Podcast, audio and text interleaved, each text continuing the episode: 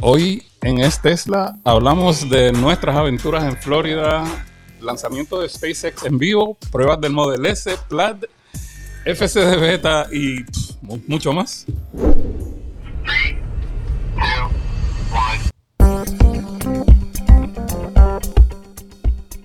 Bienvenidos al episodio 83 de Este Tesla, un podcast donde propietarios cuentan sus experiencias con Tesla. Compartimos historias y anécdotas, problemas y sus soluciones. Queremos también que sea un podcast con distintas voces y opiniones y en la segunda mitad del programa respondemos a vuestros comentarios y preguntas. Y antes de que empezamos, quiero destacar una cosa. Eh, sé que muchos escucháis el podcast en nuestros coches, en el móvil, después de que lo hayamos grabado, pero quizás no sabéis que esto se emite en directo en YouTube en el momento que grabamos y interactuamos un poquito con la gente que eh, está en el chat, que pueden hacer preguntas, comentarios, etc. Y hoy creo que va a ser un show donde sí que queremos escuchar vuestras opiniones y preguntas, porque lo que vamos a hablar es sobre todo sobre nuestras experiencias juntos hace un par de semanas, cuando yo tuve la suerte de visitar a Rafael ahí en Miami. Bueno, más sobre eso luego. Me llamo Lars y eh, aunque suena como Michael Robinson, porque soy danés, eh, mira, eh, vivo en Madrid desde hace tiempo y tengo un Model 3. Afortunadamente tengo un Model 3. Vamos, eh, lo, compramos, lo compramos en 2019 mm, y en 2021 compramos el segundo Model 3 porque a mi mujer se le había antojado uno también. Junto conmigo está Rafael. Rafael, ¿qué tal? ¿Cómo estás? Bien, Lars, ¿cómo estás tú? Muy bien, muy bien. Oye, y em, cuéntame, tu coche, ¿cuál es? Pues yo tengo un Model 3 Performance del 2020. Eh, originalmente es negro, pero es color violeta ahora. Está rapeado con el, con el vinilo ah, de Inocetec uh, Super Gloss Midnight Metallic Purple, así como el fondo que tenemos aquí en el video de YouTube de ese color. Y eh, una pregunta, Rafael, si pudieras elegir un coche, el, Model 3, en cualquier color, cualquier color, ¿cuál, cuál, eh, con, qué color, así hecho de fábrica, eh, te gustaría? No, pues que lo pinten del color que mi carro está pintado con el vinilo igual, así. Así, ah, te gusta tal como está, ¿no? Sí, el Cybertruck mío yo lo voy a poner de ese color también. Ah, sí, porque el, Cybertruck algún día cuando venga viene sin color, ¿no? Y simplemente hay que vinilarlo, sí o sí, ¿no? Exactamente, exactamente. A ver si podemos usarlo para hacer muchas aventuras y eso. Tengo unos planes increíbles con, el Oye, ¿y de verdad que te vas a comprar el Cybertruck cuando salga?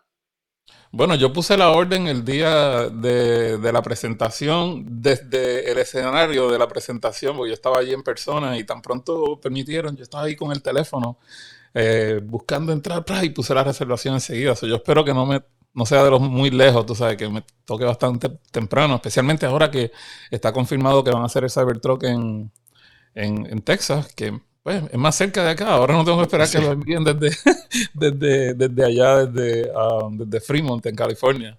Pero todo, todo depende, vamos a ver. Dicen que a finales de año tal vez empiezan con unas pocas unidades, pero yo creo que yo creo que se va a tardar un poquito más. Yo creo que para el 2023. Sí, sí, vamos, es, es, común que tarden un poquito más. Oye, y, oye, de todos los eventos que hemos visto de Tesla, yo tuve la suerte de, de estar en una también, en, en, la presentación en Model Y, donde nos vimos además. Sí. El que más envidia me da ha sido el del Cybertruck. Tiene que haber sido un espectáculo increíble, ¿no? Sí, yo no pude ir a ese. Tengo varios amigos que fueron y la, la impresión de ver el, el, Roadster saliendo de... Oh, no, espérate, tú estabas hablando del Cybertruck. Yo pensé que había el del tema. Sí. Ya, es que tengo la mente mezclada con lo... Ya, no, pero el del Cybertruck fue interesante porque cuando salió el...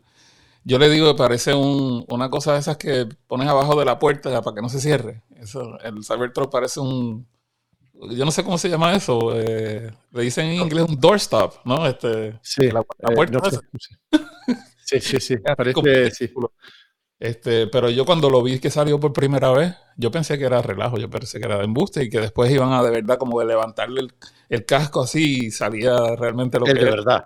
Yo pensaba lo mismo, exactamente lo mismo, viéndolo en, la tele. Bueno, oye, eh, Rafael, te tengo que dar las gracias. No sé si lo he dado públicamente, pero Rafael ha sido, vamos, eh, súper amable conmigo y eh, ha, ha dejado todo un fin de semana, bueno, de jueves a domingo, eh, porque a mí me antojaba viajar hasta ahí. Y además me he organizado vueltas con un Model S Plan. Vamos, ha acordado con Elon Musk que nos lance un cohete para que vemos eso también, ¿eh? La verdad es que lo has cuadrado perfecto, Rafael. Todo perfecto. Pudiste, tuvimos un Model S Plaid este, de dos días, ¿no? Lo tuvimos el día del lanzamiento del cohete. Vamos a decir la historia rapidito cómo fue. Salimos de acá de Miami para Cabo Cañaveral eh, en mi carro, en mi Model 3, que de hecho cogimos una lluvia terrible, una tormenta. Mm. Entonces llegamos allá, vimos el lanzamiento del cohete, que podemos hablar de eso en más detalles este, luego. Este, y después que terminamos el lanzamiento del cohete, que nos tomó un rato salir de Cabo Cañaveral, eh, le dejamos mi carro al dueño del Model S Plat y nos llevamos el Model S Plat para mi casa. Así Ahí tengo que decir una cosa, Rafael, porque yo llegué el jueves por la tarde, ¿no? No sé si eran las 7, 8 o 9 o algo así a la hora de, de, Miami, ¿no? Y para mí son 6 horas más, así que para mí eran las 2 o 3 de la mañana. Estaba como zombie. A, ¿Eh? Como zombie. Total, total. Entonces, el día siguiente yo me despierto a las 4 o las 5 de la mañana porque tengo el reloj interior ya ajustado todavía al horario europeo.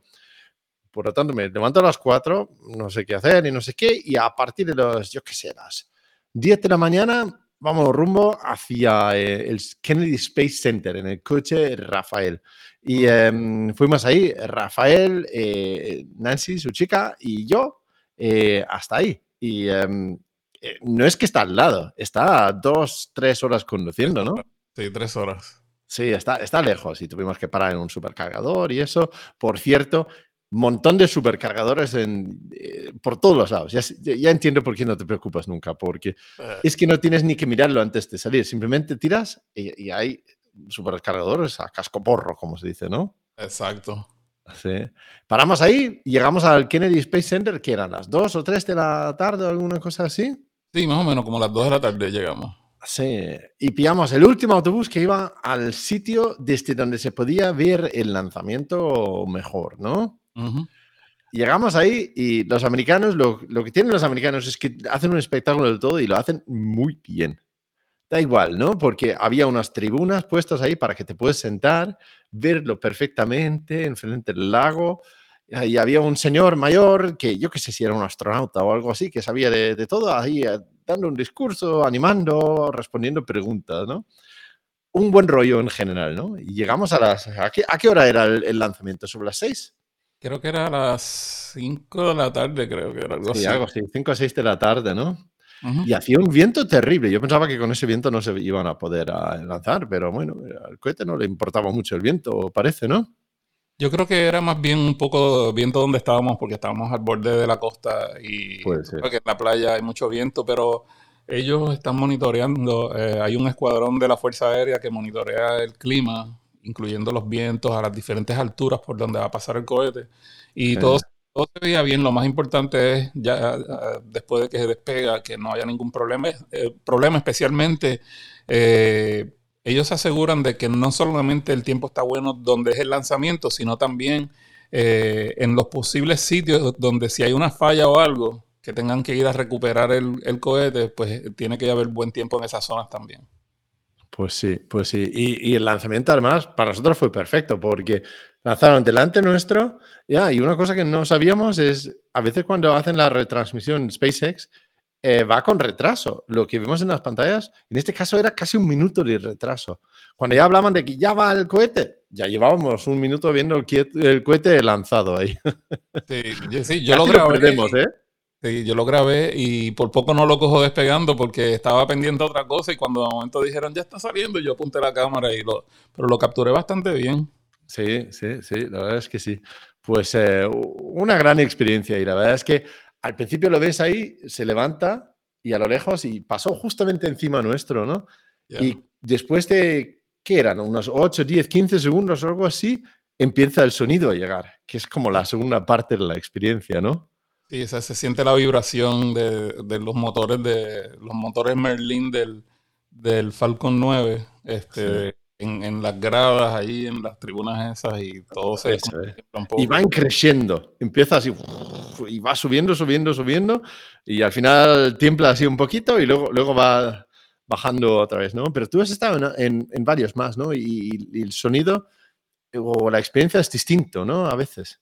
Sí, eh, de hecho, a mí me sorprendió porque yo esperaba que fuera más intenso y lo que pasó fue, pasaron dos cosas. Lo que pasó fue que eh, el, pad de, lanzamiento era otro que no es el que normalmente ellos usan. Mm. Eh, y otra cosa fue que yo entendía que ese otro pad estaba más cerca que el anterior, que el que usualmente ellos usan, que es el 39A. Este era el 40B, creo que era, el par 40. Eh, y mm. estaba un poco más lejos, pero con todo eso fue una buena experiencia. Este, mm. Me gustó, que lo hubiese visto de noche. De noche es otra cosa también. Claro, eso para la siguiente vez que vamos, vamos a buscarnos eh, un fin de semana cuando lanzan de noche. Pero vamos, que tuvimos una suerte porque literalmente estuve tres días. El, bueno, aparte del jueves que llegué por la, ya casi la noche, ya el viernes, sábado y domingo. Y el viernes, justamente, Elon Musk tan amablemente nos lanza un cohete para, para disfrutarlo, ¿a que sí? Ya, exacto. Pues a la vuelta, como ha dicho Rafael, intercambiamos el coche con el, el dueño del eh, Model S Plaid, eh, Chris. El autor de, si, si estáis viéndolo, es eh, autor de ciencia ficción y ha escrito este libro, Mars Mission One, que está disponible en Amazon. Creo que solamente en inglés por momento, pero si a alguno os interesa, eh, échale un vistazo. Es eh, de, fácil lectura, de esos que eh, una vez que empiezas es difícil de, soltar el libro otra vez, ¿no? Exacto, ya. y, entonces, el Model S Plaid, a ver, el primer día lo conducías tú, Rafael, ¿y es la primera vez que coges el Plaid? No, esta creo que era la tercera o cuarta vez que manejaba uno, estaba conduciéndolo por tercera o cuarta vez, porque tengo, además de Chris, tengo dos amigos más que tienen uno eh, y uno de ellos que se llama Jake, que vive al, otro lado de Florida, en la costa oeste.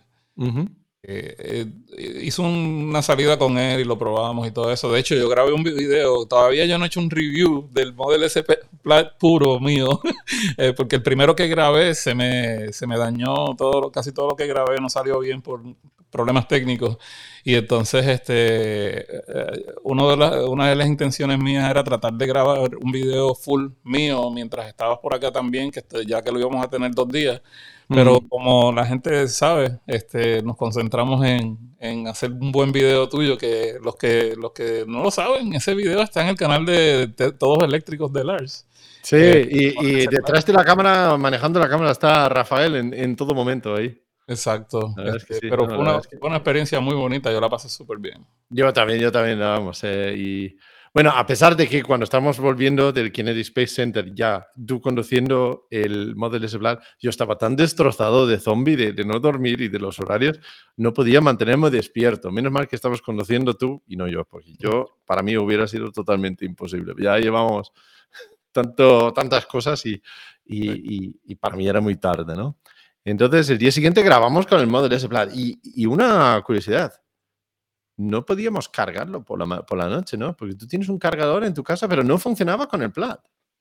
Sí, eh, al día de hoy todavía no entiendo eh, qué fue lo que sucedió. yo tengo una teoría que creo que fue que hubo algún problema con el sistema electrónico que controla el cargador mío y yo le apagué y le prendí el, el breaker, ¿no? El, eh, el, fusible ese que permite que llegue. Sí, el interruptor ese, sí. Eh, y porque me dio un pequeño problema eh, con mi carro en otra ocasión y cuando lo apagué y lo prendí no me ha dado más problemas. no, no estoy seguro qué fue lo que pasó ahí porque el conector es el mismo para el Model S Plaid que para Model 3 o se supone que funcionara, pero por lo menos yo tengo muchos cargadores cerca y antes de ir a recogerte para hacer el review del Model S Plaid, pues yo fui a, un supercharger y le cargué la batería y así fue que pudimos resolver eso porque no me la esperaba. ¿No? Eh, pero eso habla un poco del asunto este, de lo importante que son tener los superchargers, porque si... Bueno, la realidad es que yo también esperé a última hora, porque yo lo debía haber cargado este, la noche que, que íbamos de camino a la casa, pero era, llegamos cansados y todo eso, entonces no. No, yo más que nada. Yeah, pero no. No, no, pero curioso porque el cargador que tienes en casa es justamente el wallbox de Tesla, que debería funcionar perfectamente con ese coche, pero no sé, no daba la sensación de que no entraba del todo, como si había un obstáculo físico que le impedía entrar del todo, alguna, algún detallito pequeño. Exacto, eso es lo que me estaba curioso, porque en el, en el Model S Plat, de hecho, lo que decía era, decía un mensaje que hablaba de, eso, que no estaba bien conectado. Mm. Eh, no sé. Eh, eh, lo otro es que el, amigo mío, o sea, nuestro amigo Chris, él, no tiene un wallbox, él tiene el que viene con el, con el vehículo de fábrica. El, mobile connector directamente, ¿no? Exacto. Entonces, no sé, estaría interesante ver si ese problema solamente es en mi casa. Yo tengo la versión número 2. Creo que el wallbox ese creo que tienen ya, va por tres versiones o cuatro. Entonces, pero aún así, eh, Tesla en Estados Unidos, para los que no saben, tiene un conector que es muy, muy diferente al que usan en Europa. Mm. Eh, es pequeñito y todos los vehículos que están acá tienen el mismo, el mismo cargador. no entiendo por qué el plug mío no entraba en el Model S Plug. Algún, algún detalle pequeñito, espero que, haya sido. Oye, Rafael, entonces, eh, la gente probablemente haya visto el vídeo que he subido yo con mi review y eso. Y yo te quería preguntar a ti, la primera impresión que tenías al conducir el Model S Plaid después de, del eh, Kennedy Space Center y llevarlo a casa, ¿qué tal? ¿Qué tal llevabas el coche? ¿Cómo, ¿Qué sensación te, da ese coche? Personalmente, yo pienso que el Model S Plaid es el mejor carro del planeta. Yo creo que no hay. Yo, yo creo que no hay eh, ningún otro, incluso ni, ningún otro Tesla todavía que se le pare al lado. Este, eh, tiró el micrófono, dijo, se acabó el show, aquí es que ya. Este ah, no hay mucho más que decir, ¿no? Sí, ni siquiera, yo te diría que ni siquiera la Model X. Eh, la, I mean, esa es una locura también, quién sabe, tal vez me guste más, pero lo que me está bien curioso es que no es solamente el Plaid, el nuevo diseño, porque si tú te compras un Model S Long Range del estilo nuevo, tiene todo, todo exactamente lo mismo. Lo único que no tiene, que tiene el Plaid, es la velocidad ridícula que tiene. Ah, no, hay una cosa que se te olvida. ¿Qué? En el interior el Plaid tiene fibra de carbono donde el Long Range tiene madera.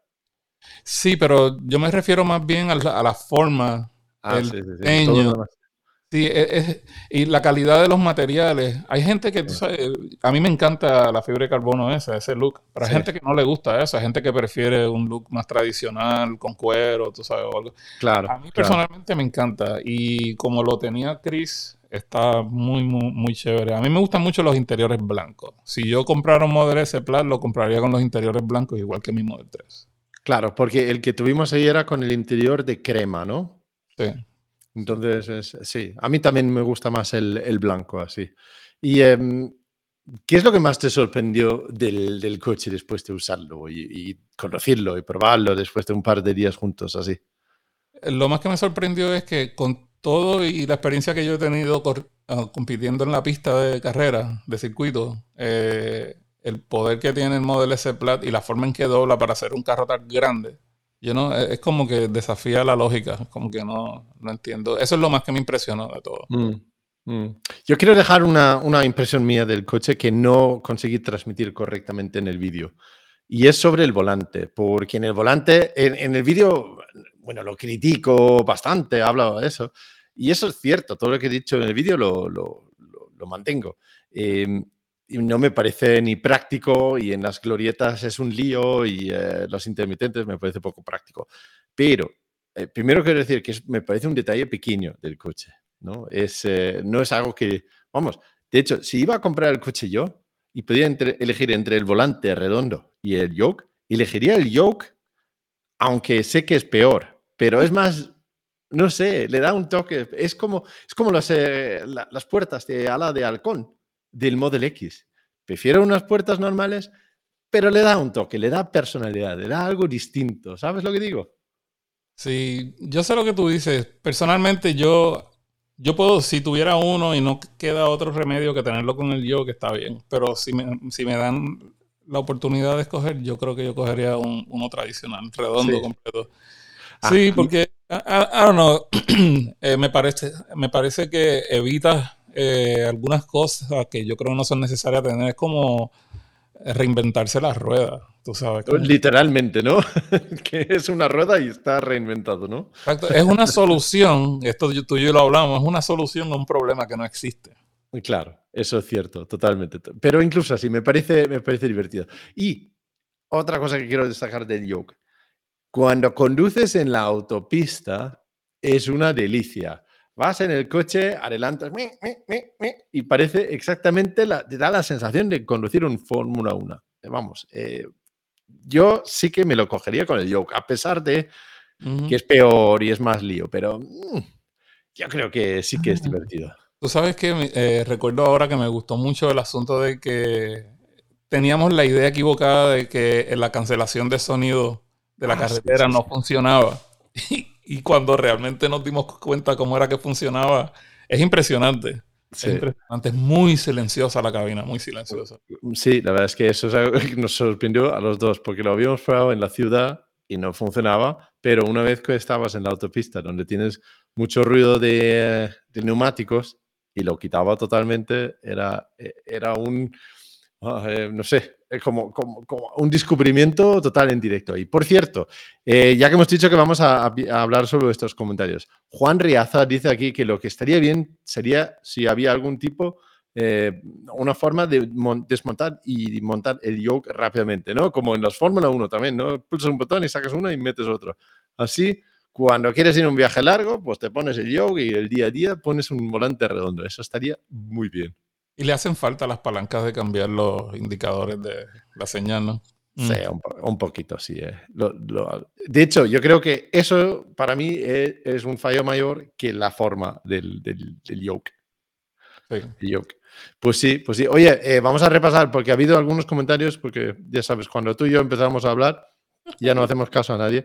Eh, hay algunos comentarios, una que pregunta eh, acerca del PPF cuando estamos hablando de la pintura. PPF, el Paint Protection Film, que es una forma, cubres el coche entero en un film que puede o ser transparente y simplemente proteger el coche o tener otro color, como es el caso tuyo, ¿no, Rafael? y la pregunta es si se puede limpiar en un lavado automático y, todo eso, igual que puedes hacer con un coche normal. Bueno, eh, los que son así hardcore, que dicen que la calidad de la pintura y todo eso es primero y qué sé yo, te van a decir, nunca lleves el, carro a un car wash de esos automáticos. Yo personalmente lo hago muy mal, lo hago muy mal, porque yo lo lavo en mi casa a, mano y todo eso, y el jabón que uso tiene tratamiento de cerámica y todo eso, pero la, mayor, la mayoría de las veces Estoy cansado. Y yo tengo un sitio de eso donde lavado automático que no tiene, no tiene eh, contacto físico. Es solamente agua a presión con jabón y agua limpia y después te lo seca con una máquina que lo sopla. Yo lo llevo. Mm. Pero los que de verdad son hardcore que... Sí, hay que darle con la manita y todo. Y hay una buena razón, porque el, el, balance del pH del agua tiene mucho que ver con, cómo se afecta el PPF y el vinilado. A mí lo que pasa es que no me importa. Mm, mm. Pero si tú de verdad lo quieres en condiciones óptimas, pues ahí debes de usar los productos correctos para mantenerlo, lavarlo a mano y todo eso. Eh, de mm. hecho, hasta un spray, después de que está limpio, tú le echas como un acondicionador, que tú lo pasas y lo, ¿sabes? No lo, ah, no lo aplicas y lo sacas, es solamente como un, como un tratamiento, como, como si quisieras brillarlo con algo. Este, lo que hace es que le prolonga la vida.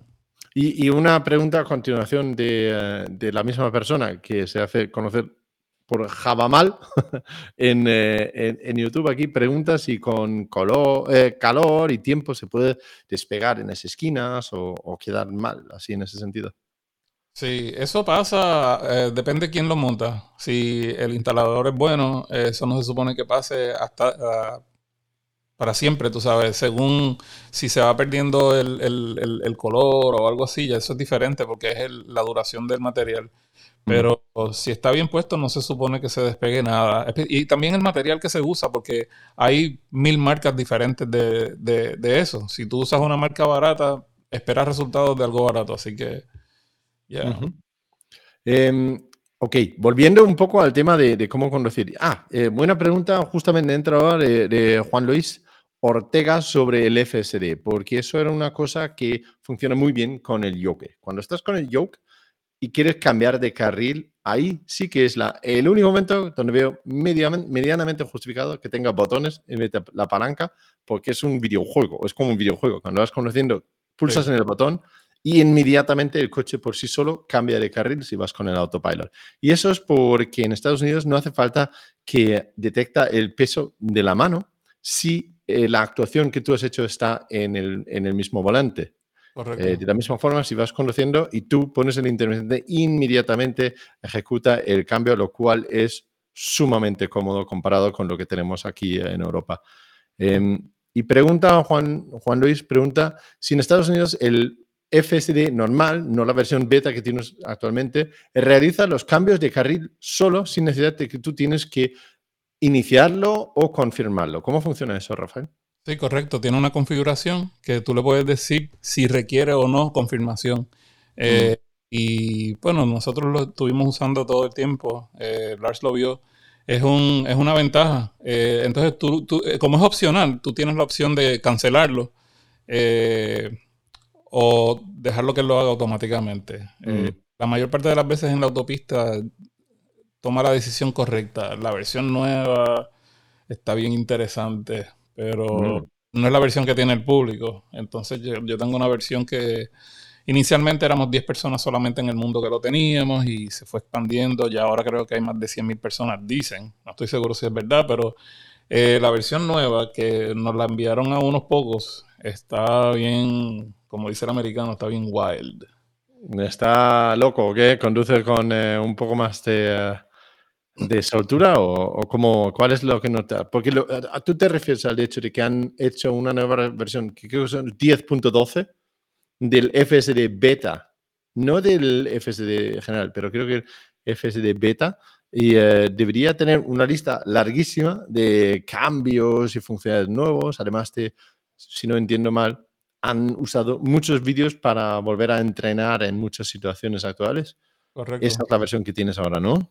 Sí, yo tengo la 12.3.5 o 15, ¿cómo se llama? Siempre me olvido. Son tantos mm. 12.3.15. Entonces, ya, este. Vamos a ver, eso está todavía en desarrollo. Eh, eh, mejoraron muchas cosas. Eh, de mm. hecho, si no salgo hoy, luego del podcast, posiblemente lo haga mañana. Voy a dar una vuelta. Va a ser un video especial lo vamos a hacer y lo vamos a publicar posiblemente en todos eléctricos. Este, Para que vean la comparación, yo voy a tratar de hacer las mismas rutas que hicimos tú y yo, Lars. Eso estaría bien. Y si no me puedes ayudar a enviarme un vídeo, lo publicamos en el canal y podemos hacer algún tipo de comparación con lo que hemos hecho antes. Correcto. Ya, así que eh, eso viene por ahí. Antes de continuar, quiero ah, saludar a Gaby Tinajero. Está en el chat. Y si no me equivoco, Gaby, yo creo que eh, yo la conocí en persona en, Austin eh, eh, para el, viaje que hice del Giga Texas. estaba Gaby allá, si no me equivoco, en el, en el evento que hizo el Club de Propietarios Tesla de Austin. Y quería mandarle un saludo y me alegra verlo por ahí. Y Gaby, si no eres tú, disculpa, porque es que es el mismo nombre, creo. muy bien, muy bien. Si no, Gaby, confírmanoslo aquí. Y hace una pregunta, ya que estamos hablando con, la gente aquí en el chat, yo creo que es una buena pregunta. A ver si recomienda algo para los asientos blancos, el cinturón de seguridad. Sí, sí, y acaba de confirmar que Gaby sí que es la persona que conociese. Que el cinturón de seguridad está dejando unas manchas en los asientos atrás. Gaby, yo también tengo los asientos blancos y creo que lo que te refieres es eh, altura de los hombros, en los asientos atrás, eh, puede ver un destine de los eh, asientos blancos, justamente donde está el cinturón de seguridad. Yo lo tengo también y te tengo que decir que en todos los Teslas que he visto con asientos blancos, después de unos cuantos meses, sí que los tienen no encuentro forma de, limpiarlo. Al Rafael me va a corregir ahora, veo. Yo no, yo no encuentro forma de corregirlo ni quitarlo. Incluso tengo el, ¿cómo se llama? El eh, coating cerámico en los asientos, pero me sigue, me ah, sigue eh, destinando ahí. Eso es lo que yo iba a decir. Ok, so, yo creo que estás correcto, que yo creo que después de que pasó el daño está hecho, pero lo que hay que hacer es prevenirlo. En el caso mío, yo no tengo esa marca. Y hace dos días le puse la segunda capa, la segunda mano del tratamiento de cerámica aquí porque ya estaba empezando a verse medio extraño algunas cosas y el asiento mío nunca se lo puse porque tuvo un defecto, le cambiaron el cover y entonces vagancias mías no le puse el tratamiento de cerámica y ya se lo hice este fin de semana. Limpiamos bien todos los asientos, vino un amigo mío que se llama Denis acá a acompañarme y ayudarme con eso y le pusimos el tratamiento de cerámica, está todo Chévere. Lo que yo sí tengo, tengo algunas eh, en la parte de atrás y yo creo que ha sido por cuando yo voy a, yo uso mi carro sin restricciones prácticamente. Si cabe, si, cabe, si yo, necesito transportar algo y cabe con los asientos bajados y todo eso, yo lo meto lo, lo, y lo uso.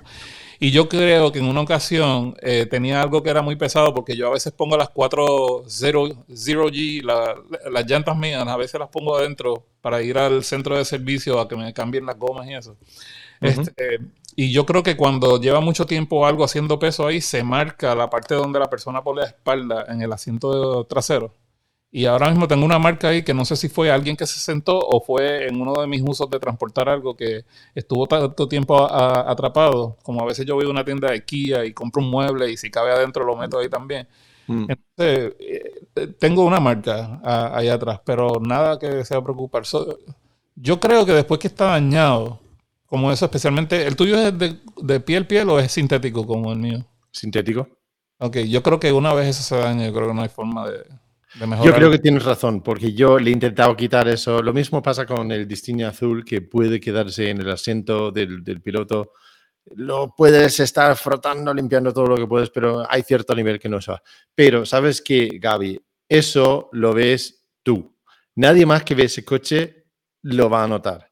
Porque, bueno, estuve en un evento este fin de semana eh, organizado por AV, la Asociación de Usuarios de Vehículos Eléctricos aquí, aquí en España y tenía el coche ahí abierto para que todo el mundo lo podía ver y nadie se creía que este coche tenía tres años porque dicen, el interior está como nuevo.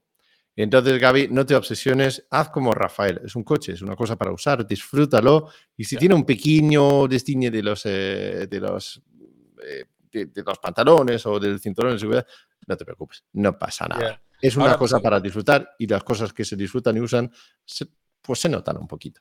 Sí, tú sabes que ahora Jorge, Jorge Pascual acaba de decir algo, este, y, yo quiero, me hizo pensar en algo, ¿verdad? Él dice los experimentos con gaseosa y los asientos negros, ahí no hay problema de suciedad. Y si lo hay, no se ve. Tú sabes que, que yo le voy a decir a todos los que estén escuchando o viendo el podcast, si tienen un Tesla que no tiene los asientos blancos, o sea, el 99% de esos son negros entonces los asientos, mm. límpialo, porque el problema con el asiento negro es que, es que tú no sabes que está tan sucio. Yo los invito a que cojan un paño de esos microfibras, le pongan un poco de limpiador eso de piel, de limpiar cuero, y se lo pases dos o tres veces al asiento para que tú veas. Especial, trata de usar un paño blanco para que de verdad veas lo sucio que está el asiento negro. O puedes usar un, eh, unos de esos que se usan para limpiar los culitos de los bebés, ¿eh? porque esos están blanco, blanco y, están muy bien para la piel también. ¿eh? Así que bueno, a ver si es así. Bueno, pues nada más sobre nuestra experiencia ahí. Eh, la verdad es que ha sido increíble. Ah, espérate, el, beta. Yo no, te, yo no te he preguntado qué tú piensas del beta.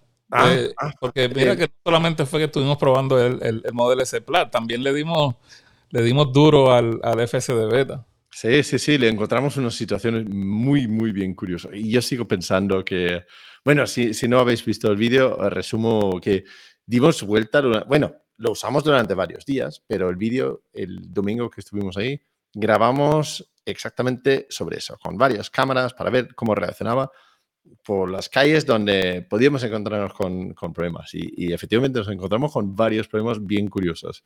Eh, inundaciones, un charco enorme que ocupaba eh, pues un carril entero y el coche lo esquivaba y lo hacía bien, excepto que quizás se iba un poquito más a la izquierda y casi, casi da un bordillazo. Pero mm, no estoy seguro si lo iba a dar o no, pero iba demasiado justo como para, como para estar cómodo en esa situación. Pero era curioso porque es una cosa, en el, en el mapa dibujaba la carretera, pero veía que había algo ahí que reflejaba mal. Veía agua, claramente lo identificaba. Y eh, al final lo esquivaba y eso, eso era bien curioso. Porque ahí yo llovía mucho justamente los días que estaban ahí. Luego, en, en un doble stop, donde nosotros teníamos stop y otro coche tenía stop, el otro coche venía, llegaba antes al stop, por lo tanto tenía preferencia, y la persona dentro del coche señalaba con la mano avanza y inmediatamente después de hacer el gesto con la mano, el coche avanzaba. No sé si es que el coche veía que el, eh, si, si el Tesla veía que el otro coche no tenía intención por no moverse o por la mano, pero honestamente, Rafael, por más que lo pienso y más que lo veo, yo creo que ha sido la mano, porque no da nada de tiempo, no daba nada de tiempo para que el otro coche avanzaba, paraba medio segundo. Sí, sí. muy, muy poquito tiempo. Y inmediatamente al hacerlo, avanzaba. Sí, voy a tratar algo aquí, no sé si va a funcionar, pero es que me acabo de dar cuenta de una función aquí. Eh, oh, ok, es que eh, yo puse un link al video del FSD beta eh, y mm. quería mostrárselos ahí. Pensé que era, parecía que iba dando un preview del video como tal en el, en el live stream, pero eh, puse el link ahí a los que no lo han visto. No se vayan ahora, esperen a que terminemos. No, no, ahora no, ahora no. Exacto, y después van y ven ese, ese, ese video que está en el canal de Todos Eléctricos allá para que vean qué fue lo que pasó con eso. Sí, y luego hicimos eh, pues varias, varias cosas más. Se hacía, bueno, mi primera experiencia con el FSD Beta no era esa. Mi primera experiencia con el FSD Beta era cuando Rafael me buscó en el aeropuerto y lo puso sin decírmelo. Bueno, dijo, mira, lo pongo. Y luego estábamos hablando y cuando llegamos a la casa de Rafael, que eran 45 minutos después, me dijo, ¿te has dado cuenta de que no lo has desactivado en todo el viaje? Y nos, llevó, nos llevó desde el aeropuerto hasta la puerta de mi casa. Sí, del, del parking del aeropuerto hasta la puerta de dentro de la comunidad donde vives, eh, de tu casa. La verdad es que sí. Em, a veces la tecnología funciona mejor cuando no te das ni cuenta de que lo estás usando. Porque yo sí que lo sabía, pero no estaba consciente de eso, porque estábamos hablando de, mil, mil, cosas, ¿no? Y, eh, y, eso sí que ha sido una, una, buena experiencia, ¿no? 45 minutos ininterrumpido. Y no es que eran 45 minutos recto en la autopista. Había cambios de carriles, había que maniobrar para salir del sitio, había bastantes, bastantes cosas. Así que puede funcionar muy bien cuando, cuando quiere, ¿no? Y cuéntanos, Rafael, adelántanos un poquito. Eh, algunos cambios, danos un poco, ¿qué, ha pasado con la nueva versión de FSD Beta? ¿Alguna cosa curiosa? La nueva versión del FSD Beta parece que está en, en adrenalina, parece que le inyectaron Parece que le inyectaron adrenalina. Es bien, bien, acelera bien fuerte. Eh, ok, lo que sucede es lo siguiente. Había muchas quejas de que cuando era hora de lanzarse, ¿verdad? Que está saliendo de una calle para entrar a una vía principal, como que se tardaba mucho. Ahora no. Ahora eh, no me estaría raro escuchar un día que haga... Tú sabes, porque está saliendo rápido. Por el otro lado, eh, ha cambiado considerablemente. Esta es la primera vez desde octubre 23 del 2020, que es cuando empecé a probar el FSD beta. Esta es la primera vez que yo veo un cambio tan significante ah, eh, entre una versión y otra. lo que pasó, lo que yo tenía con la versión anterior del FSD beta, ahora es bien, bien diferente. Tanto bueno como malo. Ahora mismo hay cosas que funcionaban bien antes que ahora están dando problemas. Y hay cosas que definitivamente no funcionaban que ahora están funcionando perfectamente. Ah, Entonces, están haciendo este, este round de prueba. A, los que siguen este movimiento de cerca se pueden haber dado cuenta de que no hay tanta gente como usualmente poniendo videos de la nueva versión del beta porque no es un grupo gigante eh, creo que ya en estos días van a empezar a abrirlo un poco más, pero eh, se han dado cuenta de, algunas cosas que las están arreglando para así eh, propagarla al resto de, la flota, ¿no? Pues muy interesante, Rafael. Tenemos que grabar esos vídeos y ver qué cosas ha cambiado. A ver si hace mejor las glorietas, porque los hacía, pero como si fuese una calle normal, sin pensar que, sin actuar de una forma especial. Yo me atrevo a decirte, sin temor a equivocarme, de que ahora mismo no me atrevo a hacer la glorieta que hicimos eh, eh, contigo, porque yo creo que yo creo que no demasiado.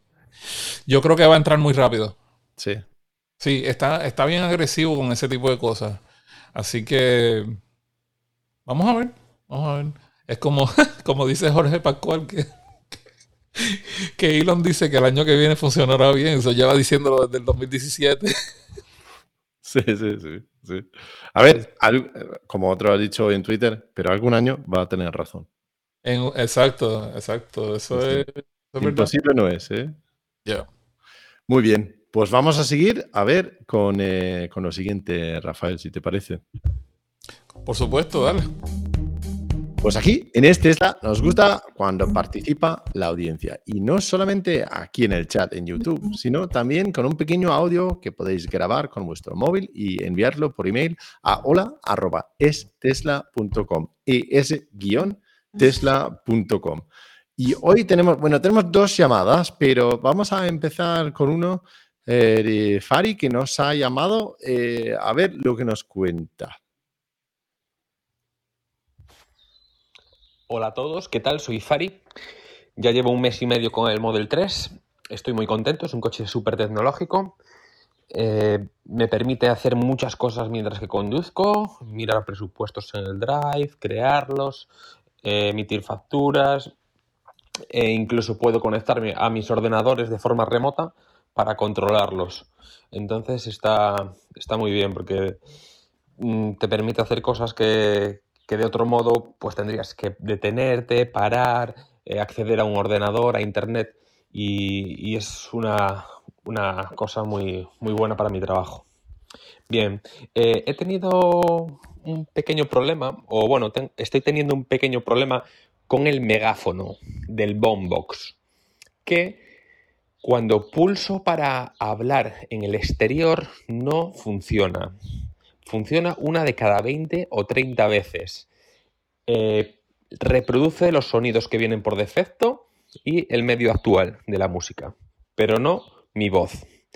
Cuando reinicio el ordenador pulsando los dos botones, sí que lo reproduce, pero enseguida se vuelve a estropear. También ocurre lo mismo desde la aplicación, entrando en el modo centinela, que permite pulsar el botón para hablar. Ocurre lo mismo. Me he puesto en contacto con Tesla a través de la aplicación móvil, que es muy mejorable este sistema, porque claro, mm, la aplicación móvil permite solicitar una cita en un service center, pero no te permite eh, consultar un problema. Entonces yo solicito una cita puse mi problema y que no iba a acudir a la cita, ¿vale? Eh, entonces me llamaron para cancelar esa cita porque, claro, eh, en ese lugar puede ir otra persona y eh, entonces hemos estado en una conversación por SMS, que es como ellos lo hacen, ¿vale? de hecho, me han pedido autorización para conectarse al coche esta mañana, les he dado autorización, ya han entrado, han entrado en el coche, pero no han solucionado todavía el problema. Eh, no sé qué puede ser, supongo que será algo de software, porque cuando reinicio se soluciona. Es una tontería, pero a mí me gusta el megáfono. Es una función eh, fantástica como la de los pedos, que la veo eh, completamente necesaria. Por lo demás, tengo una experiencia muy satisfactoria con el coche. Me gusta mucho, lo utilizo bastante más que el coche térmico que tengo por el ahorro, por la comodidad y porque puedo, por el entretenimiento básicamente. Nada más, comentaros esta experiencia, a ver si tenéis algún conocimiento, si conocéis a alguien o algún caso similar que el megáfono haya dado tantos problemas. Y lo dicho, estáis haciendo un fantástico trabajo, os escucho siempre y un saludo. Buenísimo, buenísima la pregunta de, nuestro amigo. Y difícil, y difícil, ¿eh? Sí, este. Hmm, yo creo. A ver, cuéntanos lo que crees.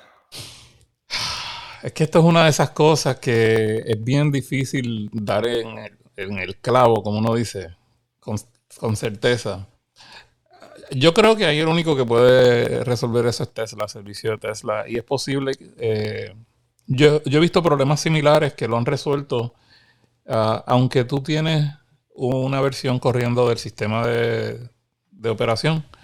eh, te envían una, eh, te hacen un nuevo envío.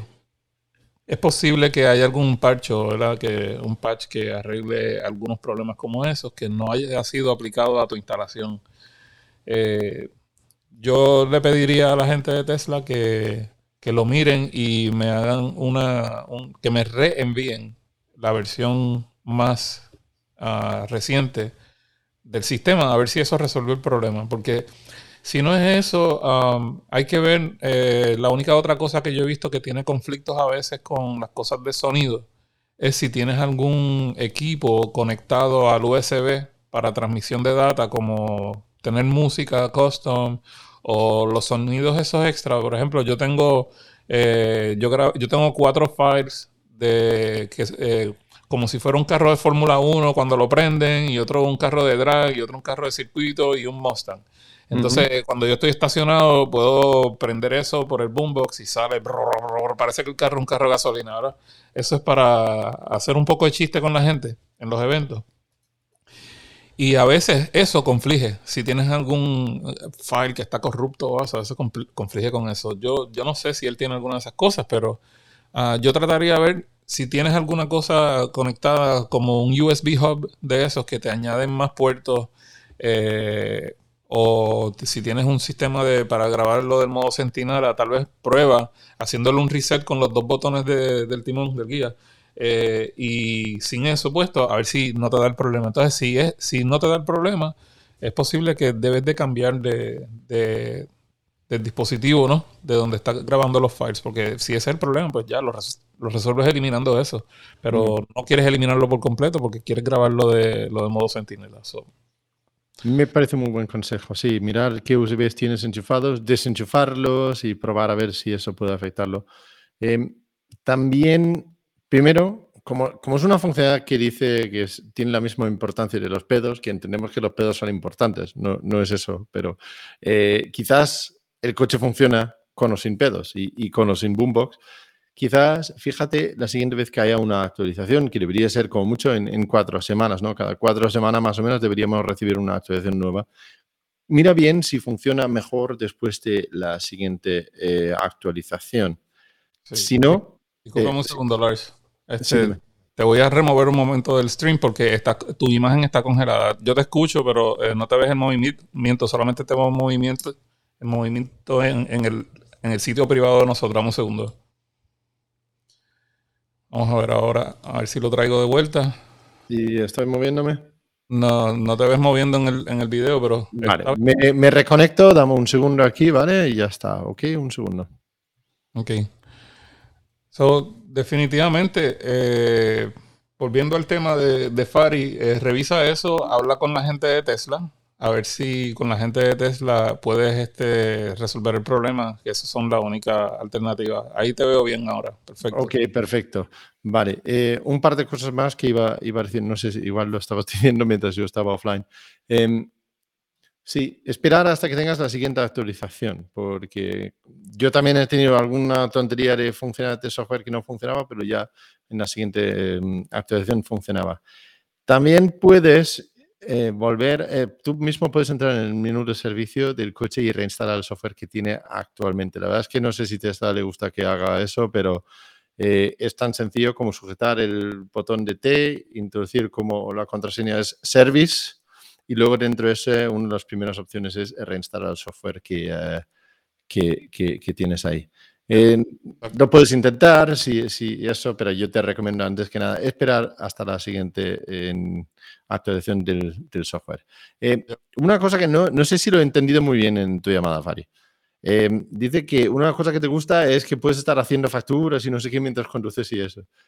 Ten un poco cuidado, ¿eh? que entiendo que vas con el autopilot y estás ahí haciendo facturas y otras cosas, o, lo he malentendido yo, Rafael. A lo mejor es que alguien va manejando y él va de pasajero usando la pantalla con el browser. O al revés, o que él está manejando y conduciendo y hay otra persona mm. usando eso. Pero sí, ten cuidado, trata de...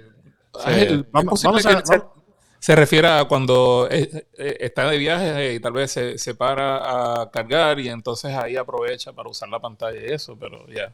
Mucho Ya. cuidadito, mucho cuidadito. Mucho cuidadito, sí, sí. Pero vamos Sí. a pensar que tenemos eh, los oyentes, eh, ¿sabes? Con más cuidado del mundo, ¿a que sí? Yeah. Bueno, la próxima pregunta viene de, de Félix y normalmente nosotros no hacemos esto porque las instrucciones son bien claras. Envíanos un audio corto, nosotros lo corremos, todo el mundo escucha tu pregunta y nosotros tratamos de contestarla bien o mal, ¿verdad? Porque a veces nos equivocamos y la audiencia nos corrige, ¿verdad? Este, pero hoy eh, no teníamos otra llamada, así que eh, Félix nos envió un email y yo lo voy a leer. Eh, el email fue dirigido hacia Lars y esto es lo que dice Félix. Félix dice, buenas tardes Lars, soy gran seguidor tuyo y tu canal, así que tienes un fanático ahí. He mirado en varias páginas y en Amazon y no me aclaro. Quería preguntarte si me podrías recomendar un adaptador CHAdeMO para el Nissan Leaf a otro tipo de enchufe para cargadores rápidos en la carretera. Ya que como sabes el CHAdeMO en carretera va muy lento y es escaso hoy en día. ¿Qué les recomiendas? Félix, tengo malas noticias para ti.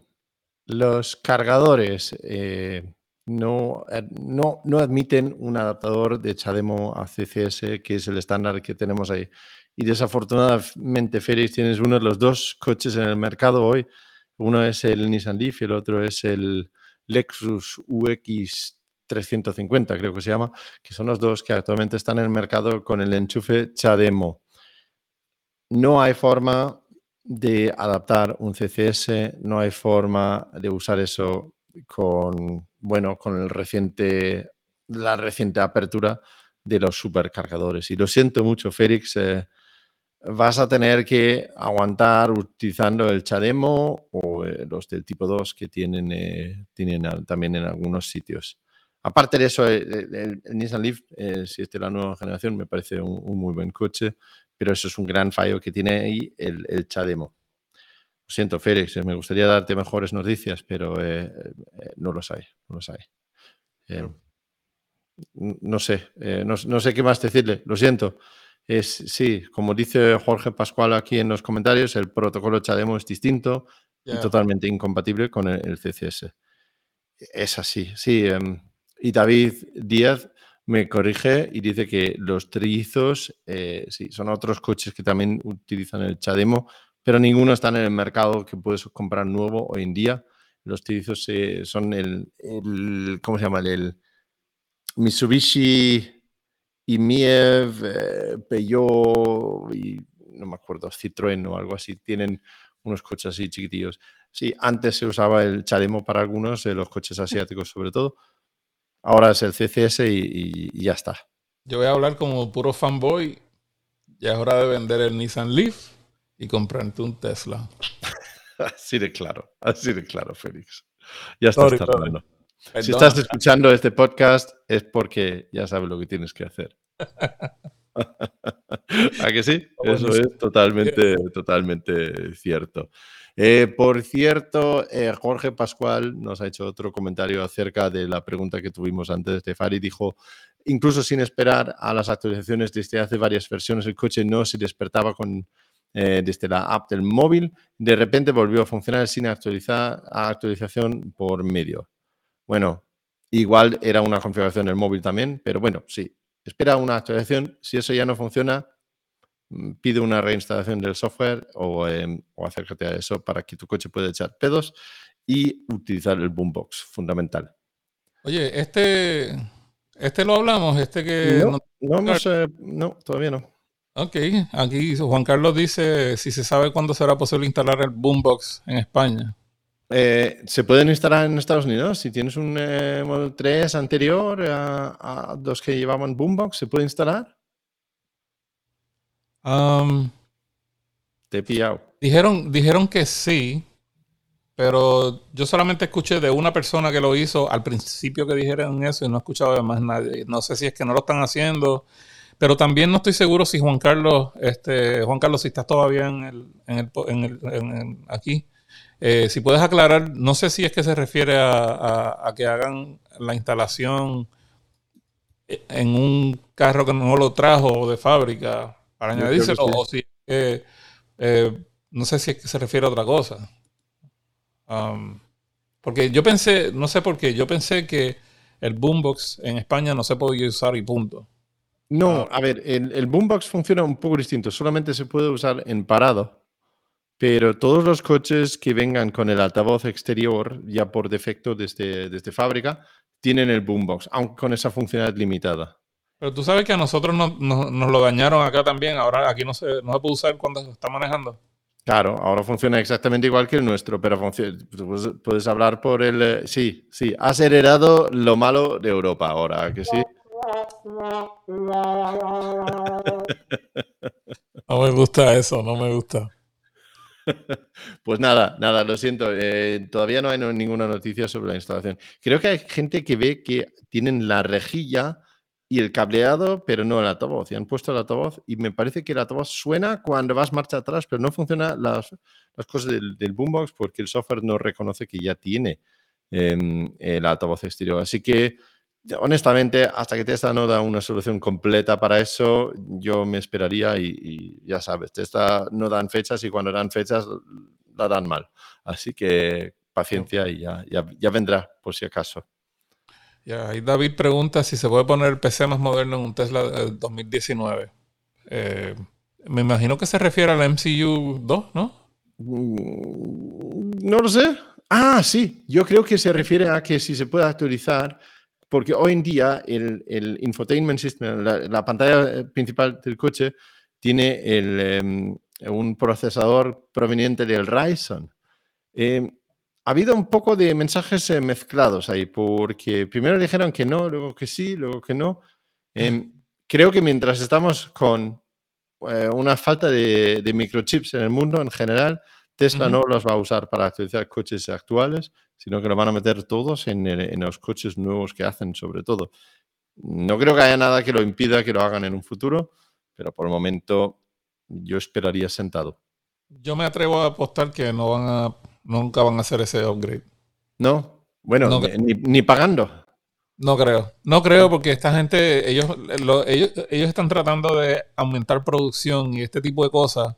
Lo que van a hacer es bajarle la velocidad a ellos. Entonces, tal vez en un futuro, cuando ya Tesla no esté vendiendo cada vehículo que hacen, que tengan que tratar de conseguir hacer ventas, yo creo que entonces ese tipo de cosas pueden empezar a verse. Puede que sí, puede que sí. Le di ahí algo. eh.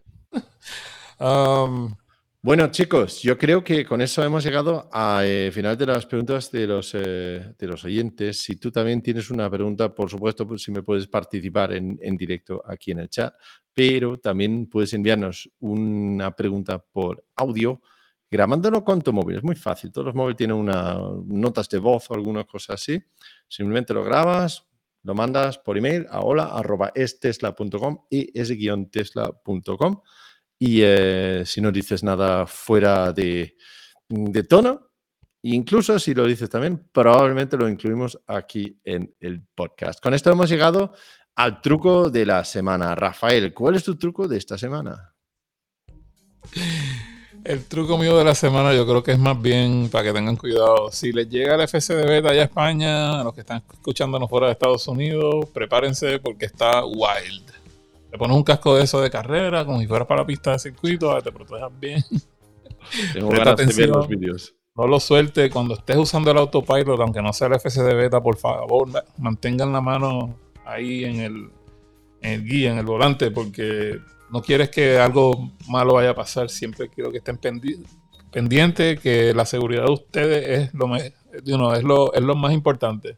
No es probar los juguetes y, y ya, tú sabes. Así que ese es el, ese es el consejo mío de, de la semana. ¿Y tú? ¿Cuál es el consejo tuyo, Lars? Pues el consejo mío es, no si tienes un Tesla, si tienes otro coche eléctrico que no sea un Tesla y te has dado cuenta de que ahora puedes cargar en los supercargadores en tu coche eléctrico de otra marca, excepto el pobre Félix que tiene un Nissan.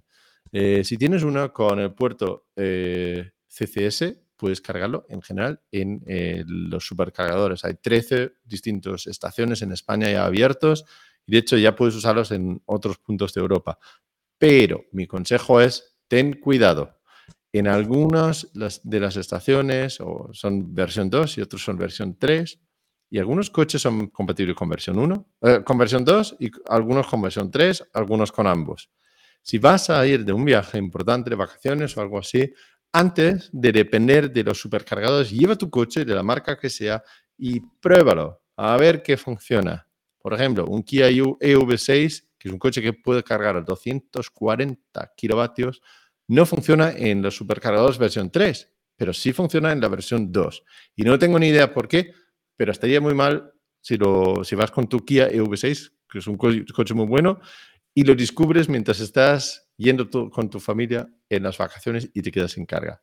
Así que pruébalo antes de depender de ello. Eso es mi consejo de esta semana. Muy bien, tremendo. Muy bien. También os voy a avisar de que dentro de poco vamos a hacer un evento donde vamos a hacer un takeover de supercargadores, pero de otras marcas de coches para ver la cara de los propietarios de Tesla cuando van de vacaciones y está todo ocupado con todo tipo de coches. Pero bueno, más sobre eso más adelante. Perfecto, pues con eso cerramos el programa, ¿no? Eh, con eso cerramos el programa. Rafael, si alguien quiere contactar contigo, ¿dónde te pueden encontrar? Eh, normalmente me, encuentran en, Twitter como Teslatino. Esa es la razón principal, ah, la forma principal de conseguirme rápido. Eh, si quieren ver mis videos, pueden visitar Teslatino o Teslatino Español. Perfecto. Y a mí me podéis encontrar buscando Tesla para todos o todos eléctricos. Respondo a ambos nombres, tanto en Twitter como en cualquier búsqueda en las redes sociales en general. Y con eso terminamos aquí. Acordaos de suscribiros aquí en YouTube o en Spotify, en TuneIn o en cualquier otro sitio donde nos habéis eh, escuchado esta vez. Y si has llegado hasta aquí, si nos has aguantado una hora entera, deberías darnos un par de estrellas, un thumbs up o algo porque de verdad que así será que lo estás disfrutando, digo yo, ¿no, Rafael? Definitivamente. Muy bien, chicos, que tengáis una muy buena semana y nos volvemos a ver en breve. Chao. Chao.